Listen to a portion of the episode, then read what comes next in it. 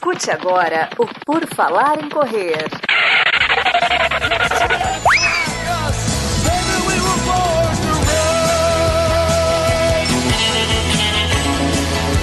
Are you ready to run?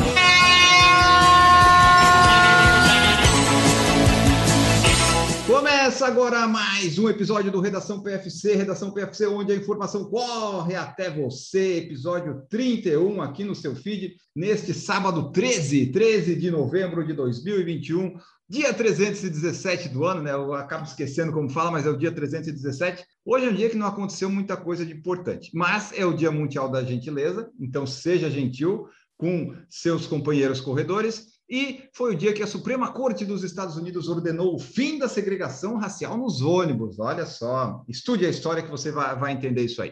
Eu, Ana Augusto, aqui neste episódio, então, vou ter a companhia de Marcos Buozzi. Marcos Buozzi, que não fez a maratona de Nova York comigo, mas sabe tudo sobre a prova, né, Marcos? Seja bem-vindo. E aí, pessoal, tudo bem? Bom dia, boa tarde, boa noite. E se você não acompanha a maratona de Nova York, mas quer ficar bem informado, assim como eu estou agora já, porque eu já li a pauta da, do nosso podcast, fica aí, escuta que vai sair daqui tão bem informado quanto eu. Isso. O Marcos ele, pode, ele poderia ter visto a live, ele poderia ter visto o vídeo que eu fiz depois, mas ele só leu o roteiro do Redação PFC. Mas você pode conferir. Eu fiz um resumo da prova no meu YouTube. Super, é timing, timing que chama, um vídeo super acessado por causa do timing. E temos aqui também uma estreante no Redação PFC, né, que está participando conosco nos podcasts do PFC Debate, mas aqui no Redação é a primeira vez. Camila Rosa, tudo bom? Tudo bem, Enio? Bom dia, boa tarde, boa noite. Vim, vim estrear com Maratona de Nova York aqui no Redação, né? Vamos então, falar principalmente da Chalene, no meu caso. É que essa aí. mulher é fantástica. É uma boa estreia, né? Uma boa estreia em Maratona Nova York. E um dos assuntos vai ser aí. Nós vamos falar de Maratona Nova York, da Shalane Flanagan e mais um monte de coisa. Acompanhem aí a partir de agora. It's time for the news. E aconteceu então a Maratona de Nova York, a 50 edição, no dia 7 de novembro, último domingo, né? Movimentando aí o, as majors e finalizando o calendário que começou lá com Berlim, dia 26 de setembro. Todas elas com transmissão ao vivo do PFC. Todas elas eu participei, algumas, quase todas, o Marcos, exceto uma, que foi em Nova York, e o Ademir Paulino também nos ajudou em duas delas. Então, vamos comentar aqui um pouquinho como é que foi esta prova que é a, a, maior prova do mundo, não foi esse ano, né, por causa da pandemia, mas é, é, é, a das maiores que tem até 2019, foi assim. Antes de começar a falar delas, é, eu queria trazer aqui os concluintes. Quando eu pesquisei, estava em 24.940 concluintes. Isso pode ter variações. Teve 13.500 homens contra 11.300 mulheres, mas o que me chamou a atenção é que tinha 15 não binários. Agora a gente tem que se acostumar com isso também. Não que seja, eh, não estou dizendo né, nada contra, mas é uma coisa que eu nunca tinha me deparado, que agora a gente tem três tipos, por enquanto, né, de concluintes, e daí tem que colocar isso nas estatísticas também. 15 não binários completaram a maratona de Nova York. Bom, vamos lá, prova feminina. Você tem alguma coisa aí, Marcos? Você que está atualizado agora para falar para gente? Vamos lá, vou começar falando do pódio feminino, Boa. a gente teve a campeã olímpico, olímpica de Tóquio 2021, né? A Pérez Jepchirchir como a grande vencedora da prova de Nova York. Ela, que é do Quênia, fechou a prova em 2:22 e 39. Só para ficar aqui, para mostrar o quão próximo ela chegou perto do recorde anterior da prova, que é 2:22 31. Ela ficou por 8 segundos de quebrar o recorde de Nova York, mas não conseguiu. Em segundo lugar ficou a Viola Sheptu, do Quênia também, com 2,22,44, só 5 segundos atrás da vencedora. Em terceiro lugar, Albabel Yashaná, da Etiópia, com 2,22,52. E em quarto lugar ficou a Molly Seidel, né, a primeira americana, é a americana mais bem posicionada. É, ela fechou a prova com 2,24,42, que é agora o recorde das americanas na maratona de Nova York.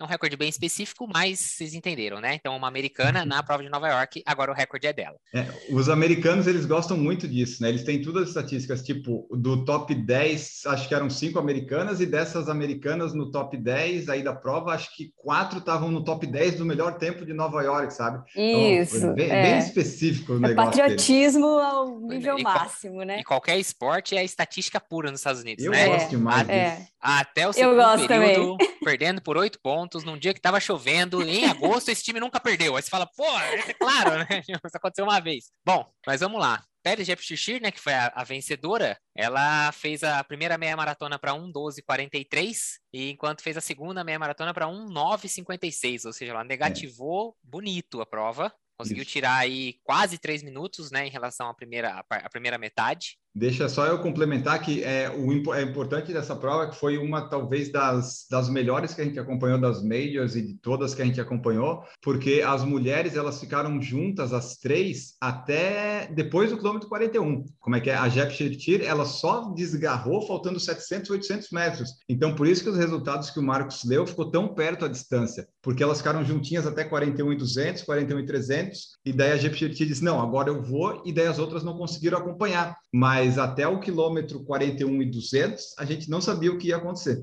Exatamente, foi a prova aí, talvez que tenha ficado o menor tempo, né? A diferença de tempo da primeira para a terceira colocada foi de apenas 13 segundos, né? Então, realmente, a decisão foi quase que um sprint aí. Não chegou a ser uma ação silvestre de 2019, mas foi bem no finalzinho mesmo que a Jep deu aquela esticada e ninguém acompanhou. Foi a primeira vez que uma atleta consegue vencer a maratona olímpica e no mesmo ano vencer outra maratona, né? Então, ela fez isso 13 semanas depois de ter vencido em Tóquio. Ela conseguiu aí uma nova vitória, dessa vez em Nova York, e não foi uma maratona qualquer, né? Foi uma major. E para terminar aqui também para destacar, a Seidel, né, que ficou em quarto lugar, a americana, disse na coletiva de imprensa que ela quebrou as costelas há cerca de um mês que isso atrapalhou o treinamento dela, obviamente, né? Mas ela não especificou muito bem como foi essa, esse acidente, o que, que é, sei lá, o que, que é que tem acontecido para ela ter quebrado as costelas, né? Também podemos trazer por último, como informação aí, só de curiosidade, a Viola Sheptu, que foi quem ficou em segundo lugar, ela nunca tinha corrido mais do que 10 quilômetros oficialmente numa prova, né? Até o ano passado. Então, já veio para maratona aí, já vem com resultado bastante expressivo, ficando em segundo lugar aí só perdendo para campeã olímpica e agora também campeã de Nova York.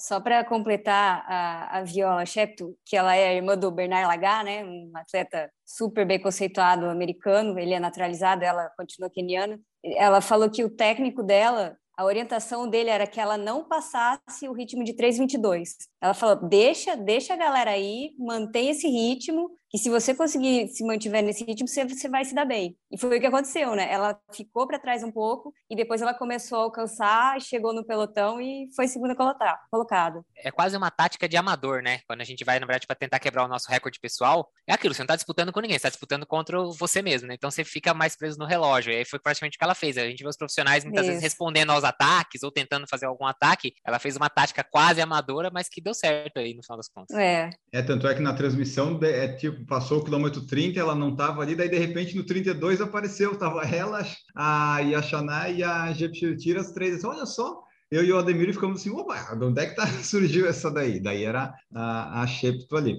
Bom, vamos para a prova masculina, trazer aqui ó, os resultados. O Alberto Courier, que tinha sido vice em 2019, venceu com 2 horas 8 e 22. Mohamed El Arabi, do Marrocos, fez 2,906, ficou em segundo. E o Eyob Faniel, italiano, mas de origem etíope, ficou com 2,952 em terceiro lugar. Nesta prova, né, o grande nome era o Kenenisa Bekele, que de novo não conseguiu né, corresponder às expectativas que talvez as pessoas tivessem e acabou em sexto lugar com 2,12 e 52. O recordista mundial da meia, o Kibiwot Kandi, né? Fez 2,13,43 na sua estreia e ele estava indo bem até o quilômetro 30 mais ou menos, mas daí o, o esticou e o Kendi não conseguiu alcançar ele. Tem uma imagem que estava circulando e eu vi em algum Instagram que o Kendi ele deixou passar, caiu uma garrafinha de hidratação, sabe, lá no quilômetro 30, alguma coisa assim, e daí estavam talvez relacionando a queda de performance dele a partir do 30 com isso também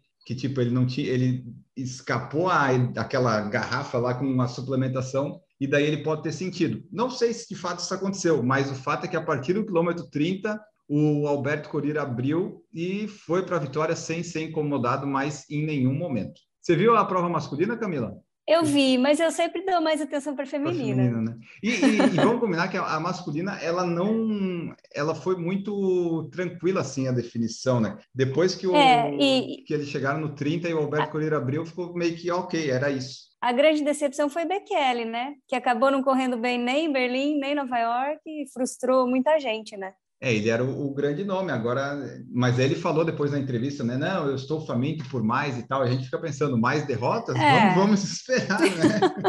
Mas assim, né? O Bekele é um grande corredor, talvez um dos maiores. Não, tem, né? tem todo o crédito do mundo, né? Sim. Mas é, são dias e dias, né? Nem sempre vai ganhar. Com certeza. Não, não, sei como é que foi o planejamento dele e tal, o que, que ele estava esperando, às vezes não é o dia. De qualquer forma, ele, ele terminou as duas, né? Sim muitos maratonistas de elite, né, assim nesse nível, às vezes abandonam, né? Tipo, ah, não vou, não, não tô bem e acaba. O Bekele, ele pelo menos está ali sempre completando, foi terceiro em Berlim, sexta em Nova York. Não era exatamente o que se esperava, mas está aí, né? É tempos que ganharia qualquer maratona no Brasil, por exemplo. É, não, não, não dá para desconsiderar, né? É que a gente espera muito, né? Ficou é isso, faltando cara, um pouquinho. O cara talvez está ali entre os maiores da história, se você considerar em todas as distâncias, né? Tudo Exato. bem, marato... só maratonista, Sim. não, desculpa, mas quem disse que ele é maior, um dos maiores maratonistas da história, ele, claro, fez, colocou o seu nome ao fazer o segundo melhor tempo hoje em dia, mas ele é inconstante na maratona, ele não conseguiu fazer uma carreira igual, por exemplo, um Kipchoge que de oito nove provas, perdeu duas até hoje. Então, assim, é diferente. O, o, o, desempenho dele em maratona não tem uma constância. Mas se você esticar e analisar a carreira dele desde os 5 mil, com certeza ele é um dos maiores atletas de todos os tempos em corrida, né? Independente da distância. Sim. E aí é, é, óbvio que a expectativa é gigante, ainda mais quando ele entra num field aí que ele tinha o, o melhor tempo por o quê? Acho que cinco mais de minutos. 3 minutos? 5 minutos em relação ao segundo PB. E aí, a hora que o cara fecha em sexto, você fala, ah, decepcionou. Decepcionou, porque a expectativa é... ele é gigante o Kibiwot Kandi em nono decepcionou, cara, o recordista mundial da meia maratona. A gente achava que ele ia Exato. progredir para uma maratona melhor. Então, assim, ah, é muita pressão. É, muita pressão. Infelizmente, se eu, é, estar entre os. Nível, né? É, estar é. entre os cinco melhores de qualquer coisa no mundo, seja no esporte, seja na sua profissão, seja ser médico, advogado, juiz, o que quer que seja, é muita pressão. Infelizmente é. É, faz parte, né? E para terminar, Nova York, né, das notícias do resultado, depois a gente vai falar da Shalane, é a Vanessa Cristina de Souza, né, estava lá, nossa atleta cadeirante, foi quinto lugar, a quinta colocação foi definida no photo finish, porque se você ver o resultado, ela chegou quase empatada com a quarta colocada, né? Ficou o tempo todo brigando ali, mas foi mais um top 5. Ela foi quinta em Berlim, sétima em Londres, quarta em Chicago, quarta em Boston e quinta em Nova York. E também foi décima na maratona de Tóquio na Olimpíada. Então conseguiu trazer bons resultados lá da, dessa incursão dela, né? Nas majors. Ah, excelente, né? Muito constante a Vanessa e colocou o nome ali para jogo, né? Todo mundo sabe quem ela é agora. Tanto é, ela tá. quanto a Aline, né? Que correu, correu as outras provas também. Exatamente. Por enquanto, aparentemente, não tem como ganhar dos suíços, bem que no Nova York não foi a Suíça que ganhou, né? Foi a moça da Austrália, que eu esqueci o nome agora. Foi a da Austrália. Isso. É. Mas geralmente são os dois suíços lá que estão sempre ganhando as provas no masculino, foi ele de novo. Mas enfim, foi um bom desempenho da Vanessa. E já que a gente falou em maratonas, seis maratonas, é, maratonas, majors, né, em 42 dias, nós temos aqui a Shalane Flanagan, que não respondeu o meu direct ainda para uma entrevista para o PFC, mas eu entendo completamente ela, I completely understand, mas a Shalane completou o desafio pessoal dela de completar seis maratonas em 42 dias. O que, que você achou disso, Camila? É absurdo, né, Enio? A mulher é absurda. Ela está comemorando. Espera um pouquinho que daqui a pouco ela responde a gente. E, e a Charlene, ela criou o projeto Eclipse, né? Que ela teve essa ideia de correr as seis majors uns, em, em menos de três horas. O que para ela foi fichinha, né? Porque o pior tempo dela foi em Chicago, que foi 2 horas 46 39. Isso que ela correu Boston no dia seguinte para 2,40. Tá. E fechou com chave de ouro, né? Fechou Nova York com 2,33, 32. Ela, se não me engano, ela fez split negativo em todas as provas. E a Chalene, ela corre bonito demais, né? Você vê ela correndo, parece que ela não tá fazendo força, né? Ela, e ela falou que ela se divertiu muito e, e, tava triste que, tava, que tinha acabado. Eu, eu acredito, assim, eu acompanhei passo a passo e achei muito legal. Foi, né? E ela foi, ela, post, ela postou de todas as provas ali, tal, correndo, sempre correndo bem. Não parecia que estava cansada. Esse ritmo, acho que para ela é bem tranquilo, né? No vídeo que eu fiz no é. YouTube, é. eu falei que assim, se não fosse Chicago e Boston uma seguida da outra, eu tenho quase certeza que ela faria tudo subir 2 horas e 40, sabe? Não ia nem passar. Não, certeza. Com certeza. E eu, eu achei que ela fosse fazer sub 2 horas em 30 em Nova York, mas parece que ela largou com a, com a colega dela de livro lá no começo, deu uma seguradinha, né? E, e, só para quem não sabe, a Charlene já foi atleta profissional, é ainda, né? Mas tem 40 anos, ela se aposentou em 2019, operou os dois joelhos, ela tem os dois joelhos totalmente reconstituídos e fez isso, né? Então é, é de se aplaudir de pé. Ela fez também, né, como uma forma de desafio dela, né? Porque ela falou, pô, será que eu consigo ainda fazer isso e tal, né? Porque ela foi campeã de Nova York e tal, correu várias medalhas de prata na Olimpíada. E dela assim, é, consegue. E eu acho que para ela foi até bom o Tóquio ter sido cancelado, que dela fez em Portland, sabe? Ia ser uma baita de uma viagem. Economizou a viagem, né? Sim. Meu e, Deus. e o Eli, só para contextualizar, ela não foi eliminada de Nova York pelo fucking yes, né? Ah, é verdade. Teve um, um rapaz da, da NCAA, como é que era? Era da, é. da, da, universidade, né? Ele completou a prova e disse, fuck yeah! E não podia falar palavrão na, na prova. Daí foi é, e a Chalene ficou, a, a, ficou marcada a vitória de Nova York porque ela falou isso na chegada, né? Exato, é. Tá lá, né, essas regras aí do universitário tinha que mudar. Mas então fica aí nosso registro da, da Shalane Flanagan, que fez as seis maratonas em 42 dias, todas abaixo de 2 horas e 47. Aí vamos ver o que, que a Shalane vai aprontar aí de repente ela fica em casa lá, dá uma descansada, vai olhar os direct, vai ver assim, opa, tem um oculto aqui, ah, Brazilian Podcast, ah, let's do this, né? Let's vamos, do it. Vamos aguardar, que é difícil contar ela com esse pessoal. Ela que é técnica do Bowerman Club, né, lá do, da Nike, ela é ah, a garota é. Nike. Aliás, ela... só, só falando de Nike, é, o Marcos Boss é o nosso rapaz dos tênis, ela correu todos de Alpha Fly, né? Foi.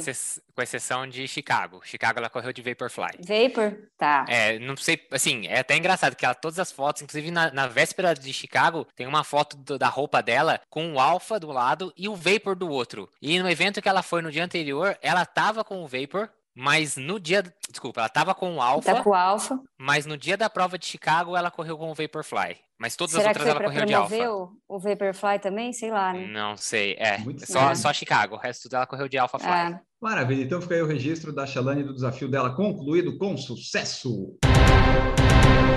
E agora vamos falar da Maratona do Rio, porque aqui, ó, a CBAT voltou a expedir permits e homologar corridas de rua. E as duas primeiras provas autorizadas, depois de mais de um ano e meio, por causa da pandemia, são a maratona e a meia maratona do Rio, que acontecem agora no próximo fim de semana, dia 14 e 15 de novembro, inclusive na segunda-feira, porque é feriado. Então a prova acontece 14 domingo e 15 também. E eu poderia falar muito e muito sobre a prova, mas pedi ajuda para o nosso colega, nosso querido amigo Silvio Boia, do programa Quilometragem, que mandou um áudio para a gente explicando da maratona, como é que vai ser e tudo mais. Então agora vocês fiquem com esse áudio que vai tocar aí e nós voltamos quando ele acabar. Olha a mensagem! Fala corredor, tudo bem? Quem fala aqui é Silvio Boa do programa Quilometragem. É um prazer estar de novo aqui no Por Falar em Correr, convite do Enio. E vamos falar um pouquinho de Maratona do Rio, prova que eu sou um dos embaixadores esse ano novamente. Maratona do Rio, que é muita expectativa de muitos atletas, que é faz um, marca aí o retorno das grandes provas do Brasil nesse período aí da pandemia. Com certeza muita gente está louca para largar. A prova esse ano tem algumas novidades, as novidades principalmente são dos protocolos sanitários, como por exemplo a prova exigiu a vacinação de todos os atletas até o dia primeiro com todas as doses, seja ela uma dose ou duas, dependendo da vacina, e abriu uma exceção caso atletas não conseguissem se vacinar com a segunda dose para apresentar o exame PCR para retirada de kit. Sem essas condições, não se retira o kit para poder correr a prova. Uma das grandes novidades esse ano também é o local da retirada de kit. Toda a estrutura e toda a arena será montada na Marina da Glória, que fica no aterro do Flamengo. A entrega de kit também vai acontecer no mesmo dia da meia maratona.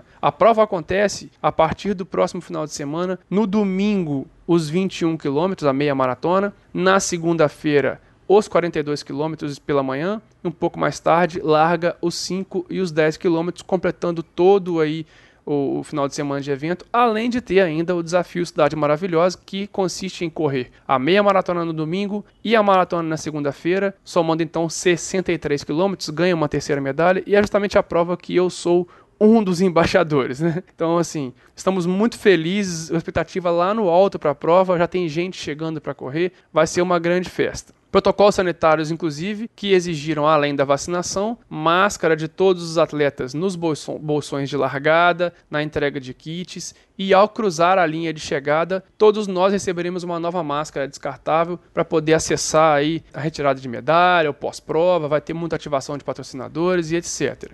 Infelizmente, o ponto negativo desse ano é que na entrega de kit nós não teremos a tradicional Expo, por motivos óbvios, né?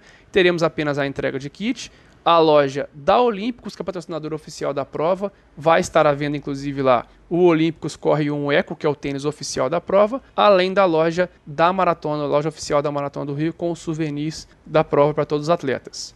A prova esse ano tem algumas mudanças de percurso também, principalmente os 42 quilômetros, que, que fica ainda mais rápido. Nós prevemos, inclusive, quebra de recordes de todos os atletas, seja eles amadores ou profissionais. Não passaremos mais pelo túnel 450 anos e passaremos a, a cruzar ali dentro do Distrito Naval e passaremos por trás do Museu da Manhã, seguindo pela região portuária. Esse pedaço, inclusive, é o mesmo pedaço onde cruzou Eliud Kipchoge em 2016 nas Olimpíadas, na Maratona Olímpica Rio 2016. Então passaremos pelo mesmo percurso. E retornando da área portuária, vamos cruzar todo o aterro, Copacabana, Leblon, Leme e retornando até o aterro de novo, esses 42 quilômetros. Os 21 quilômetros também não tivemos grandes alterações, apenas o ajuste a inclusão da praia do Leme, né, os 21 quilômetros larga da praia do Leblon, aí passa por Leblon, Ipanema, Copacabana, Leme, Aterro do Flamengo, dá uma passada pelo centro histórico do Rio e chega na Marina da Glória. Inclusive, todas as provas ou largam ou chegam na Marina da Glória. A única prova que não larga na Marina da Glória será os 21 quilômetros, mas todas as provas vão chegar. Por isso, a arena será toda montada na Marina da Glória, que é a grande novidade esse ano, o local de eh, chegada das provas. Houve um ajuste também no aterro do Flamengo, não será mais no ponto tradicional, e sim na Marina da Glória. A expectativa de todos os organizadores foi superada em muito, né? não foram fechados os números ainda, porque ainda tem contabilização dos números, mas é, a expectativa era de muito menos atletas. A meia maratona continua sendo o carro-chefe da prova, com um número extraordinário de atletas, mas nós temos atletas em todas as provas, em todas as distâncias, inclusive eu, como vou fazer o desafio, teremos vários corredores comigo correndo o desafio, mesmo num período pandêmico, onde muita gente não conseguiu treinar muito, mas estaremos lá participando de toda a prova. E eu, como um dos embaixadores, a minha expectativa é a melhor possível. A Maratona do Rio, ela puxa a fila das grandes provas, o retorno das grandes provas no Brasil. À medida que ela lançou a prova, ela foi a primeira a fazer esse lançamento. Várias grandes provas seguiram esse movimento, lançaram as suas provas em algumas datas, algumas datas originais ou não, com protocolos sanitários também, e com isso trazendo de volta aquela chama dos corredores para poder voltarem a treinar, se desafiar e participar das provas. Meus amigos, Será um prazer receber todos vocês que vêm participar da Maratona do Rio, seja ela qual distância for. No que precisarem, podem contar conosco no programa Quilometragem. Nós temos vários vídeos de dicas sobre a prova. E quem não vier correr a prova, assista o nosso vídeo de pós-prova depois para ver como é que foi a cobertura. E venham, assim como o Enio, correr a prova de 2022, certo?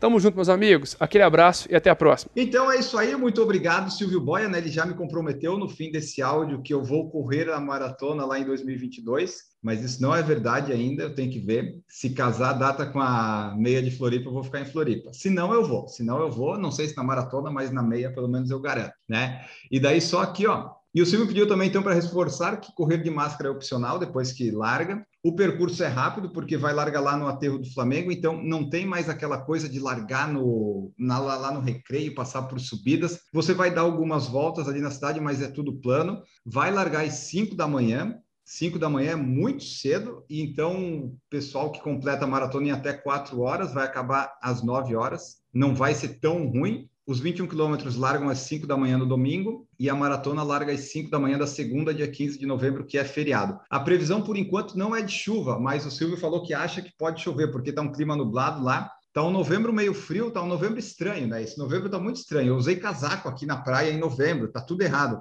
Mas para correr, aparentemente vai ser muito bom. E o pessoal nunca largou tão cedo lá. Foi em 2019, largou às 5 e meia. Então, a previsão né, a expectativa do pessoal é de correr bem e correr com um tempo bom. Então, acompanhem lá é, e depois vai ter a cobertura no programa Quilometragem e nós vamos trazer todas as informações no próximo Redação sobre como foi essa prova aí. Já tivemos provas, né? Circuito das Estações de São Paulo, provas e meias aqui em Santa Catarina e tudo mais. Mas essa é a grande prova, né? Uma maratona grande com os protocolos, meia maratona, um dos maiores eventos do Brasil, né, que vai ser realizado. E esperamos que saia ali tudo a contento. E agora aqui a notícia que foi uma notícia triste do fim de semana passado, né, da, da última semana, porque o Luiz Antônio dos Santos, ele faleceu lá em Taubaté. O Luiz Antônio, ele faleceu aos 57 anos, foi um ataque cardíaco que ele teve, né? Você sabe, Camila? A parada cardíaca. Parada, parada cardíaca. cardíaca. exatamente. Ele teve lá uma parada cardíaca e a gente e é importante trazer aqui porque algumas pessoas ou corredores que começaram a correr há pouco tempo, o pessoal que corre aí no atletismo, é, talvez não saibam quem ele foi e ele foi um corredor com grandes grandes resultados na sua carreira e depois de aposentado ele também contribuiu bastante com o atletismo, né? Camila, você chegou a correr com ele não, mas a não. não. É, correr não, mas eu cheguei a conhecê-lo porque ele era da, da mesma época do Coquinho, né? Então, conhecia em algumas provas e foi um, foi um grande corredor brasileiro, né? Bicampeão de Chicago, medalha de bronze em Mundial. E como você falou, Enio, depois de aposentado, ele, junto com o Coquinho, trazia atleta, atletas da, da África, né, para competir aqui no Brasil. Então, ele foi um dos pioneiros nessa, nessa história de trazer atleta africano para competir aqui. E ele, ele criou a. que o pessoal às vezes podia achar que. Ah, o que, que será que é essa luasa, né? Que o pessoal via bastante, que os quenianos usavam. É Luiz Antônio dos Santos, né? Ele criou a, a luasa, que era a equipe lá, com as iniciais do nome dele, e trazia os quenianos para competir aqui. Então, como a Camila falou, ele foi bicampeão da Maratona de Chicago em 93, 94. Tipo, naquela época não era muito comum os brasileiros ganharem, né? E meio que o pessoal não, não sei se sabe ou não, né? Porque a maioria não sei Acho se. Acho que a maioria não sabe, né? né? É. E, e tá lá, se você olhar no resultado de Chicago, tá lá duas bandeirinhas, e tem um outro brasileiro que agora esqueci o nome, mas também tá lá. Teve alguns resultados, só que na época não tinha tanta divulgação assim, né? É, e vamos ver aqui o que mais. Ele foi o décimo colocado em Atlanta na maratona, né? Então, até então era a melhor colocação do brasileiro nas Olimpíadas. E o recorde pessoal dele na maratona era em Rotterdam, em 97, que ele fez 2,855. Então, ainda é daquela safra dos atletas maratonistas brasileiros que corriam abaixo de 2 horas e 10. E hoje a gente tá, tá difícil, né? De sair uma maratona abaixo de 2 horas e 10. E para fechar a notícia de hoje, a gente tem aqui que temos um novo recorde mundial na maratona empurrando uma cadeira de rodas. Exatamente! O Eric Domingo Roldan né, espanhol, correu a maratona de Barcelona no último domingo e ele conseguiu esse recorde mundial nessa categoria específica aí, né, empurrando a mãe dele na cadeira de rodas. Recorde anterior era de 2 horas 58 e 40 e o Eric ele fez o tempo de 2:53 e 28. É, você pode pensar, ah, mas por que, que ele fez isso? Bom, funciona assim: a mãe dele, a Silvia, estava na cadeira de rodas, né? E ela sofre de esclerose múltipla e também teve Covid em agosto, né? Recentemente. Aí ele fez esse desafio para arrecadar fundos para a caridade lá dos grupos que cuidam disso para ser destinado à esclerose múltipla. Então ele foi lá e decidiu tentar e disse que a mãe dele também gostava de desafios e tal. E daí eu fiquei pensando, bom, eu nessa situação eu gostaria de ser a pessoa que não precisasse correr. Mas se eu fosse essa pessoa, eu teria esclerose múltipla. Então eu acho que eu não ia gostar muito dessa situação, né? Mas então a Silvia foi sendo empurrada pelo Eric e não foi a primeira vez que eles tentaram isso. Em Sevilha, no passado, eles fizeram 3 horas 00 e 30 segundos. Faltou 1,21 para o recorde. E daí, nesse domingo, condições favoráveis, ele passou a meia para 1,26, foi controlando o ritmo, e ele falou aqui, ó, a mãe dele ficou surpresa quando chegaram no 38 porque pensou que estava no 28. Então assim, ela nem viu direito a prova tão rápido que o filho correu, mas eles bateram aí esse recorde. Tem o um post lá no Instagram dele, né? Se vocês procurarem o Eric Domingo Roldan, tá, tem ele bem emocionado lá com a mãe e tudo bem e tudo mais, né? Ele emocionado com o post lá, fotos, então bem interessante, né? Não é um recorde simplesmente só para se aparecer, é um recorde, né, destinado a isso aí dos fundos né, correu com a mãe dele, teve um significado bem especial. Bom, pessoal, então essas foram nossas notícias de hoje. Teve Maratona de Nova York, Shalane Flanagan, Maratona do Rio, Luiz Antônio dos Santos se despediu aqui de nós e a, o Eric Domingo Roldan fez o recorde mundial na cadeira de rodas. Vamos ver a música que o Maurício coloca aí para tocar no momento off e nós vamos falar dele agora.